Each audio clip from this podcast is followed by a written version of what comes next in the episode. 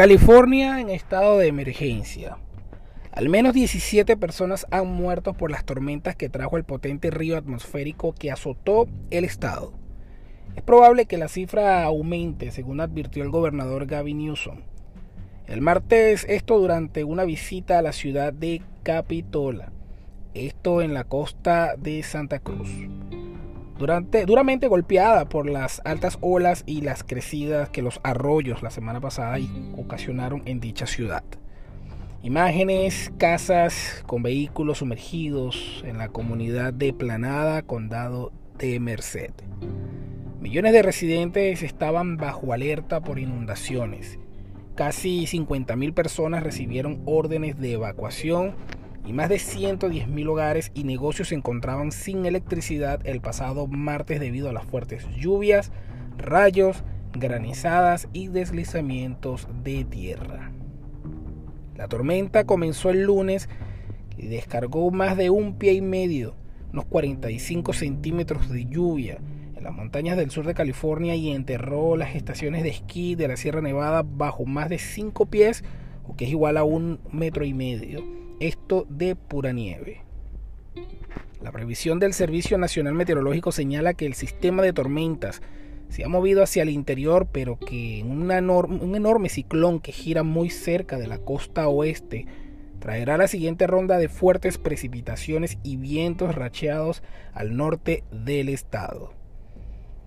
Cuatro personas transitaban una carretera, cayeron en un sumidero dentro de sus automóviles. Se espera que las lluvias de más intensidad afecten el noroeste de California durante los próximos dos días. Muchos deslizamientos de piedras y lodo provocaron cierres de caminos y las fuertes corrientes convirtieron autopistas en arroyos. Los ríos desbordados inundaron casas y los residentes de pequeñas comunidades anegadas por el agua y el lodo quedaron varados. Imágenes aéreas de, las inundaciones cerca de la autopista 101 en San Isidro dan mucha tristeza. Nick Enero, con el agua por las rodillas, ciudadano de California, camina por una calle inundada en Montecito. Más de la mitad de los 58 condados de California fueron declarados zona de catástrofe. Esto dicho por el gobernador Gavin Newsom.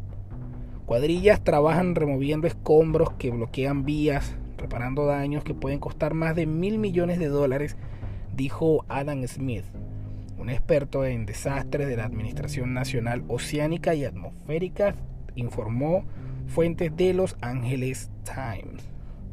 Vehículos atascados en el lodo que cubren la Jameson Lane cerca de la autopista 101 en Montecitos. Ríos de lodo arrastraron cobertizos, kioscos y otros escombros. Vecinos de Montecito remueven escombros de sus casas y lodo que cubrieron las calles de vecindarios donde las casas llegaron a tener la mitad de su altura tapadas por dichos escombros y lodo.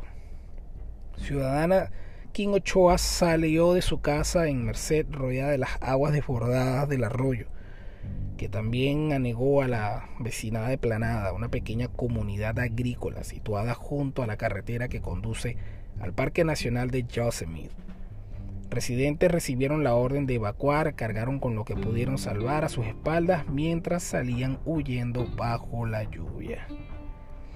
Múltiples vistas aéreas de las inundaciones en California. Este martes un helicóptero trasladó a las zonas afectadas a 10 agentes de policía para ayudar a los residentes de decenas de casas que quedaron incomunicados.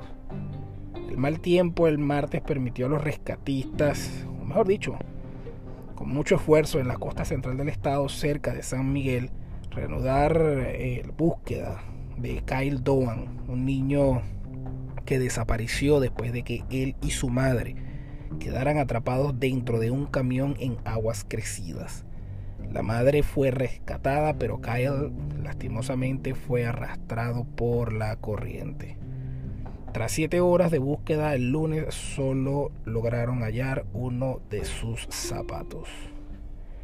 Otro ciudadano llamado Matt O'Brien remueve barro de sus casas, vecindario de Felton Grove, por desbordarse el río San Lorenzo.